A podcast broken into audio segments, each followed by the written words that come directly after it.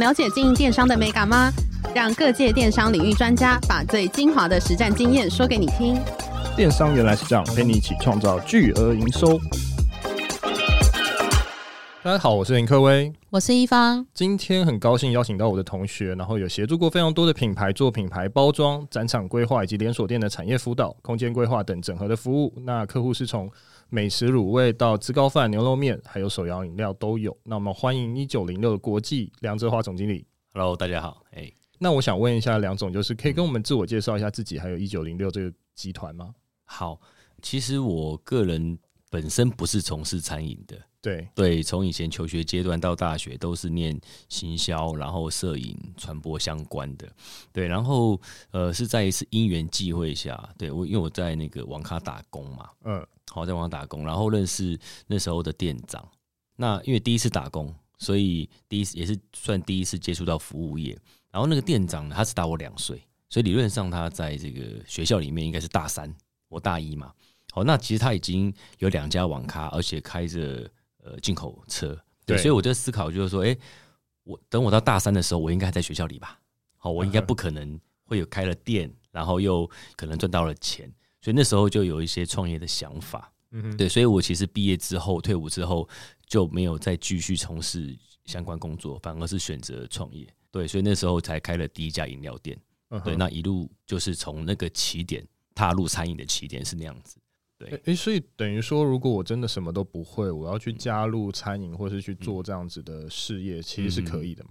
其实我们那个时候，我们回想到当时，当然没有资金，也没有经验，对对不对？那也不晓得怎么样去开店，对，所以我们第一家店也是选择加盟啦。嗯，对，那加盟是一个很快的一个方式，就是复制一个一个 know-how 一个流程嘛。但是不代表就是说加盟它一定能赚到钱，它只能让你知道它这个流程让你走一遍。那中间有很多细节，就是你必须要去经历，然后去解决问题，去突破。对啊，哎、嗯欸，那可以介绍一下一九零六这样的一个集团，大概在做什么样的服务？好，我们公司其实一九零六是因为台湾第一批红茶外销到海外是就是因为一九零六年，所以那我们是期许自己可以把台湾在地的美食透过包装，然后行销到全球，这个是我们的一个中长程的目标啦。对，所以我们的公司是主要就是以餐饮品牌连锁好经营这样子来，是我们主要业务。那你们一开始就是以这个餐饮主要起家吗？对，对，我们一个一个品牌来的。对，我们一开始是做卤味，对对，然后后来才慢慢踏入到一些呃像自高饭啦、牛肉面啦，甚至于手摇饮啦。那现在主要是以烘焙为主这样子。哎，那我想问一下梁总。都已经跨这么大，它的 know-how 是都一样，还是它有不同的 know-how？假如说不管是自高饭或是呃面包，这好像是不同的境界了。它它要怎么样去把它整合在一起？对，其实我们公司在做策略规划的时候，当然餐跟饮其实是天差地远的，对对。但是其实它整个背后的营运还有管理的 know-how 是差不多的。嗯、哦，那其实我们要克服就是说它产品的一个呃，比如说口味啦，哦，还有在训练部分。哦，还有在于说研发部分，这个是在呃营运部这边必须要持续的突破。嗯哼，对。那其余的话，像是营运管理啊这些，其实像我们总部资源就是可以共享的嘛。对对，包含物流啊、资讯啊，或财务的啊，好，甚至设计部门是其实是可以可以一起共享的资源的。那我想问一下梁总，就是可以跟我们分享一下，就是你们在做的品牌的一些案例吗？可以啊，其实就拿我们现在主打的一个小鸟吃吐司来讲好了。对，其实传统的面包店哦，那为什么跨入门槛很高？是因为当然它有个技术门槛，哦，必须要请面包师傅。那第二个，呃，你必须要从面粉开始揉起，你需要的场地设备，甚至于说一些卫生一些规范，门槛相当高。好，所以开一家面包店动辄好几百万。嗯，好，那再来就是说，我们为了要踏入这个烘焙市场，好，我们必须把这个流程做简化嘛，好，所以其实我们标榜是不用请面包师傅，好，我们现场只要退冰、发酵跟烘烤就可以了，好，所以其实透过一个三十天的培训课程，好，那就算你不会烤面包，到可以经营一家面包店，好，这个就是我们在辅导加盟主在开店时候的一个 know how。对，那面包店其实竞争也非常激烈。嗯，对，你看我们从卤味啊，到牛肉面，到滋高饭，到饮料，到烘焙，烘焙，嗯，其实每一种业态其实竞争都非常激烈。那就是说，你必须要找出你产品的差异，好，那也要透过一些包装，好，然后再透过一些洗销，好，那最主要是要透过营运把这些客人留住。对，欸，那我想反问一下梁总，就是因为你刚刚有讲到连锁这一块的 know how 嘛，那一个成功的连锁企业需要具备什么样的元素呢？哇，这个有点广，不过大致上哈，我我觉得应该是说，我觉得团队是很重要的。对对，因为你所有事情都可以外包。对，但是你营运还有你的经营的管理，你是没有办法外包的。哦，做个比喻好了，比如说今天你自己花了三百万开了一家店，你绝对是没日没夜的，对，在在拼，在拼嘛。对对，但你请来的人，他心态就是员工心态嘛。对，对他付出的时间心力绝对远比老板低嘛。那当然，他的成效也会相对的有影响。所以我觉得，一个成功的连锁企业哦，我觉得最主要还是在于一个一个团队。好，你用心的程度了。那当然，其实我觉得刚刚提到一个产品，我觉得是第一个好，必须怎么讲，在市场上要找到它的一个定位。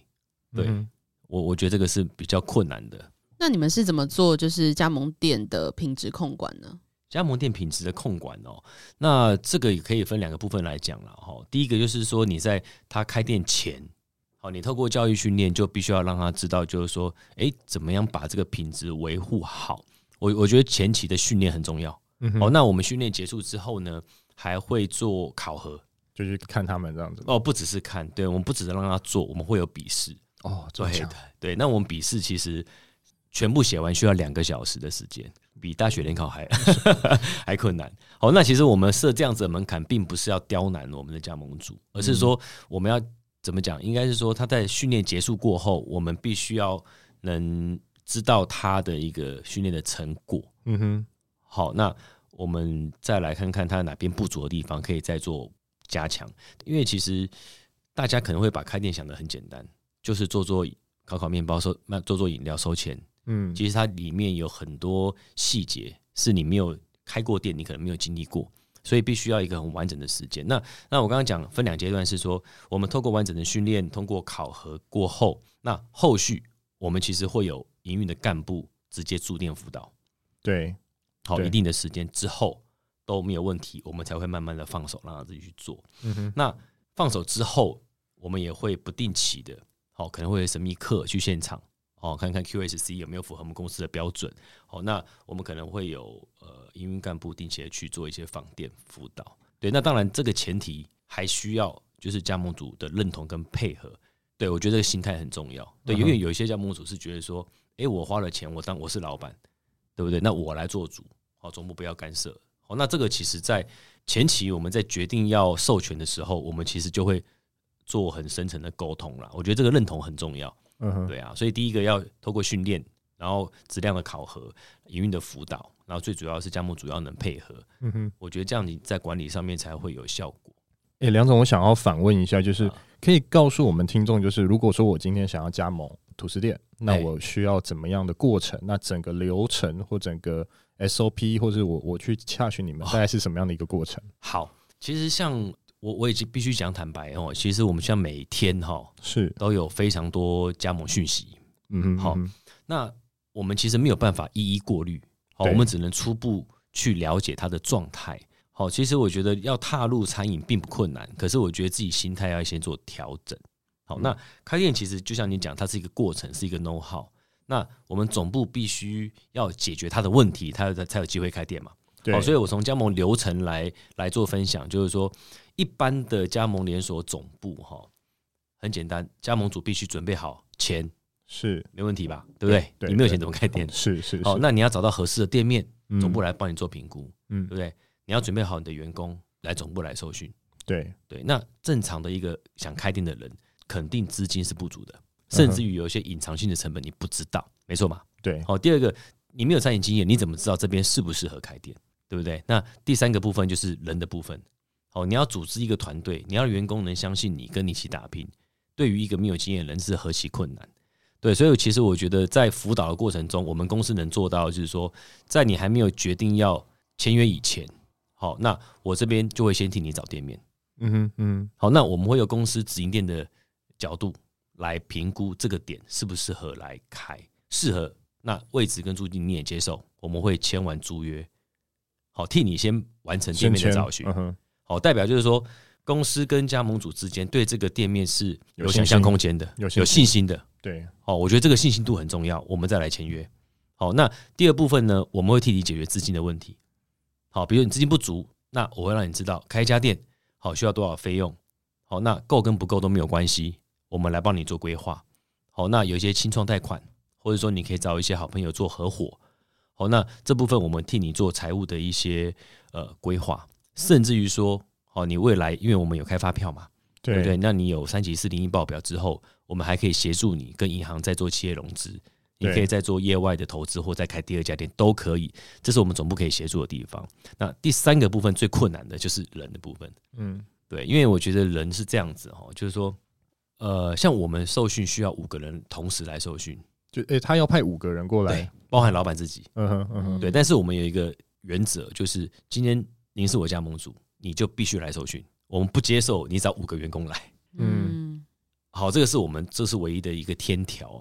对，那在受训过程中，因为有毕竟有三十天嘛，对，好，如果说哎、欸、一个礼拜过后，两个员工跑掉了，不好意思，继续重来，停训，嗯，把人补齐重来，就等于说我上了五天，我五天要再重新上一之前的课，不好意思，要重来。嗯、好，那其实这个门槛其实蛮高的，你要确保另外四个员工可以跟你到最后，对，这个是门槛是蛮高的，嗯，好，那当然我们为什么要设这样子的门槛？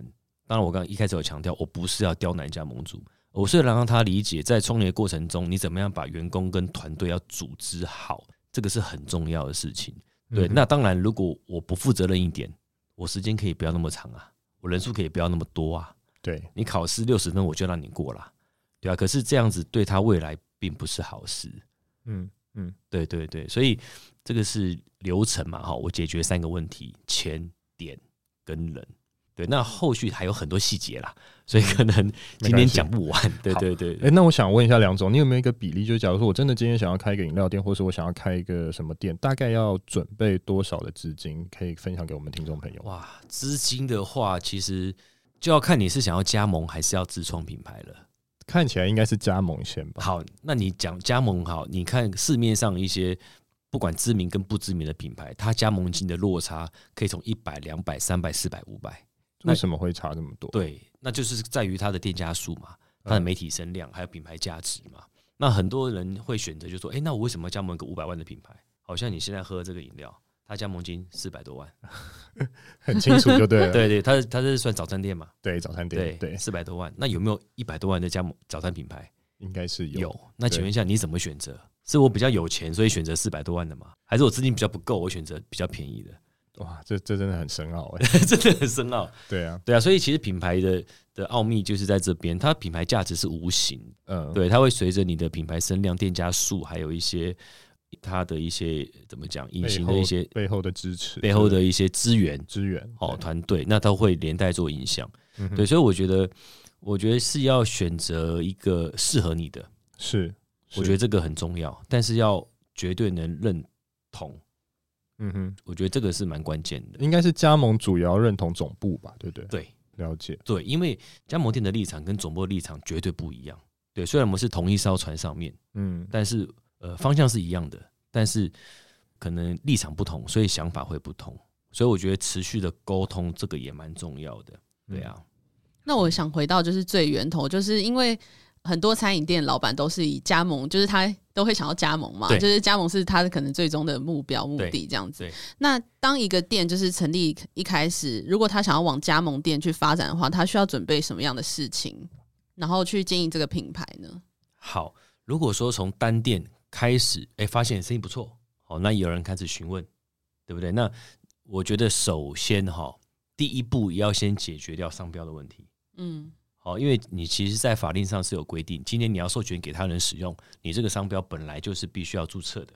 对，哦，要合法商标嘛，哦，必须要公司登记，这基本的嘛。嗯哼。哦，那当然看你的野心有多大，你只想做台湾吗？还是说大陆市场你也想要？还是你想要到东南亚、欧美、全球？对。好，那这个是商标布局的部分。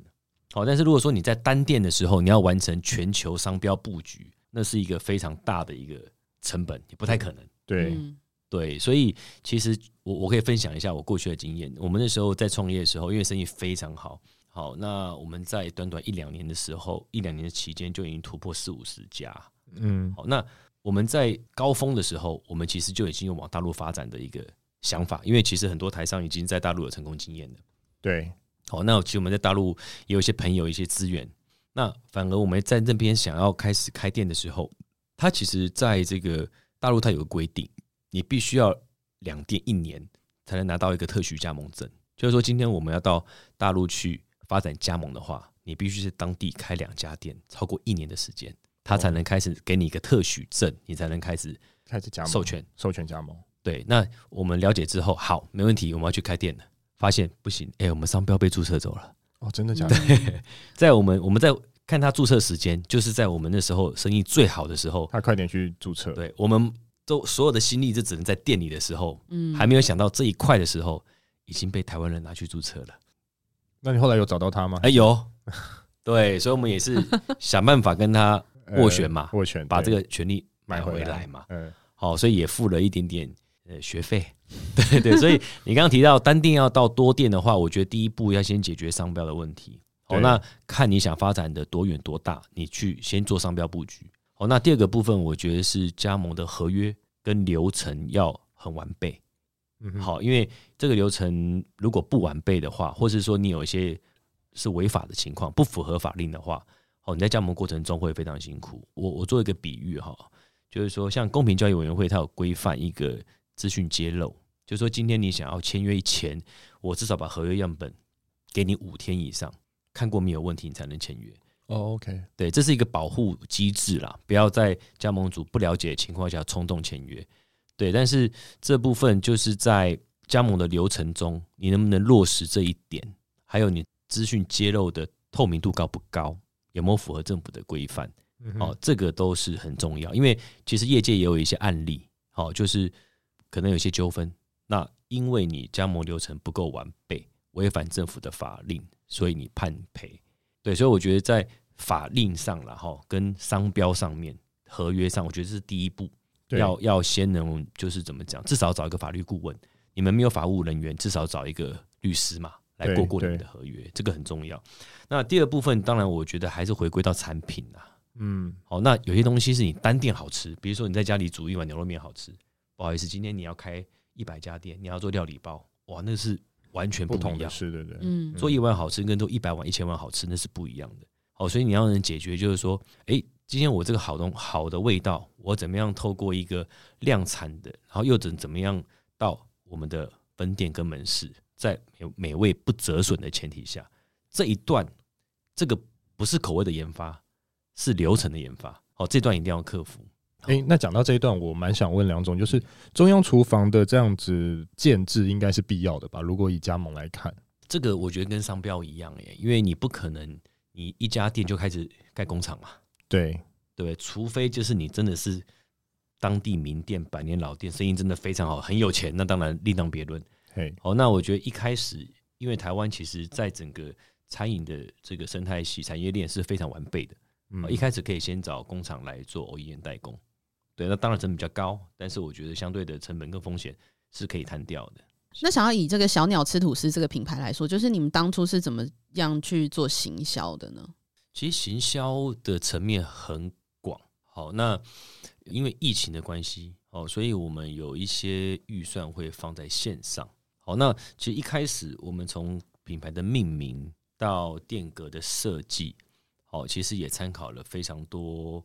烘焙品牌，好，那也是从从中间找到一些可能共同的优点，然后再做一些差异。好，那我们还是比较偏向文青啦，好，因为我们的单价并不是走高单价的，对，哦，所以其实我们从品牌命名到颜色的配色啦，好，那到店格的形象，其实就是走比较文青亲民的路线啦。对，这个是第一步，然后再来的话，就是我们透过一些呃参展啊。好，或是说一些媒体的一些曝光啊，好，平面的一些宣传啊，对啊，那慢慢叠加上去，包含有一些可能政府的补助啊，可能参赛啊，觉得我觉得行销是一个慢慢叠加的一个过程啊，并不是说都丢了一笔钱，然后就会马上看到成效。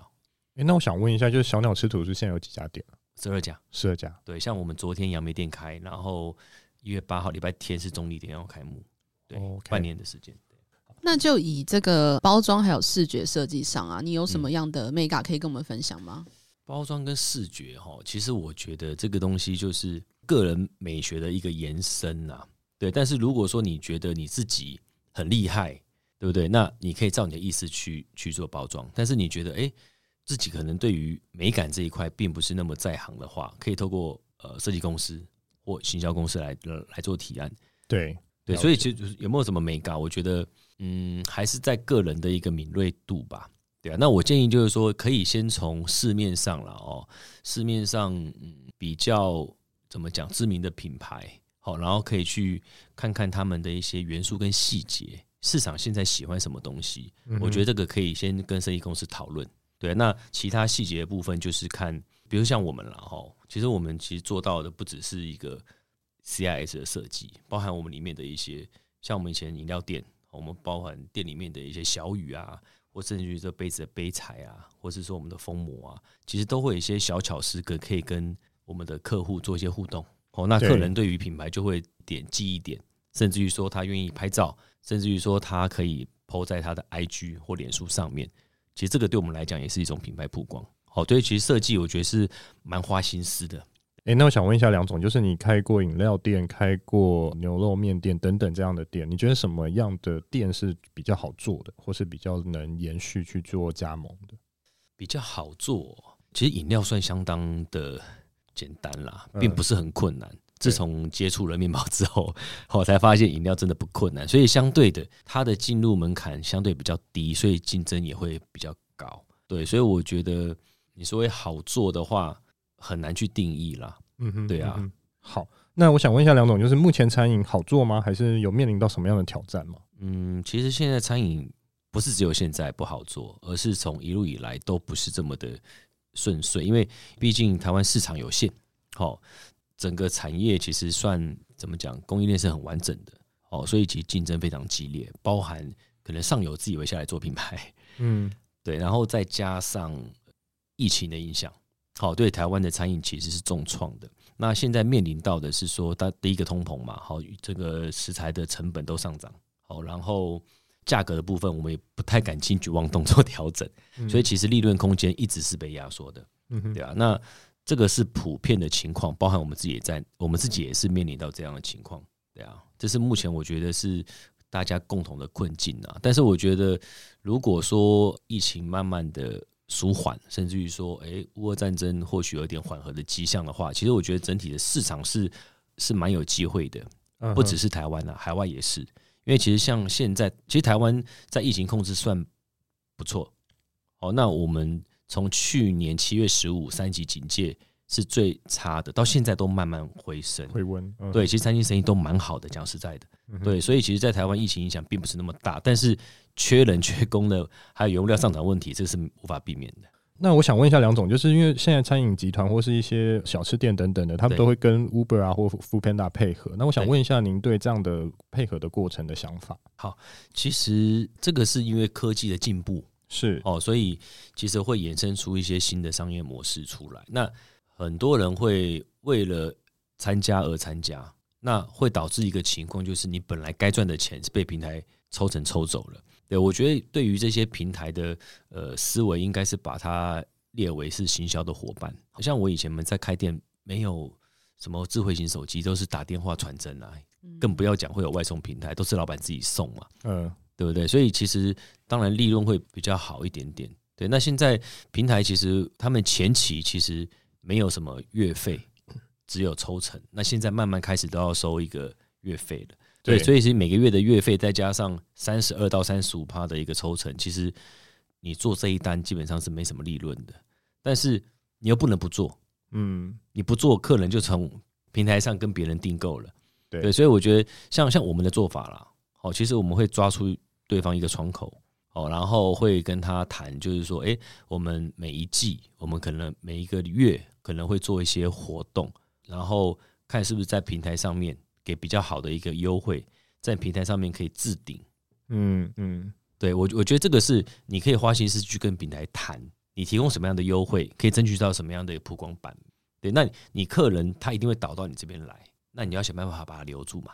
对，就是看你们的本事嘛。啊，如果说你只是说啊，把它只是当成一趟单纯的外送，那当然送了就没了嘛。但是你又想尽心思办法去把这个客人留住的话，那或许在你客人会员数的增长，或是营业额的增长就会反映出来。对，所以我觉得对于外送平台，这个是潮流，你不能避免。可是你可以用另外一种方式去面对它。好，了解。好，那最后想要问一下，就是一九零六国际，你们目前有想要开拓其他品牌的一个规划，或者是海外拓展的计划吗？目前的话，品牌其实一直是有在构想，但是短时间之内应该不会有新品牌。好，我们还是会把小鸟这个品牌先做好，先站稳了。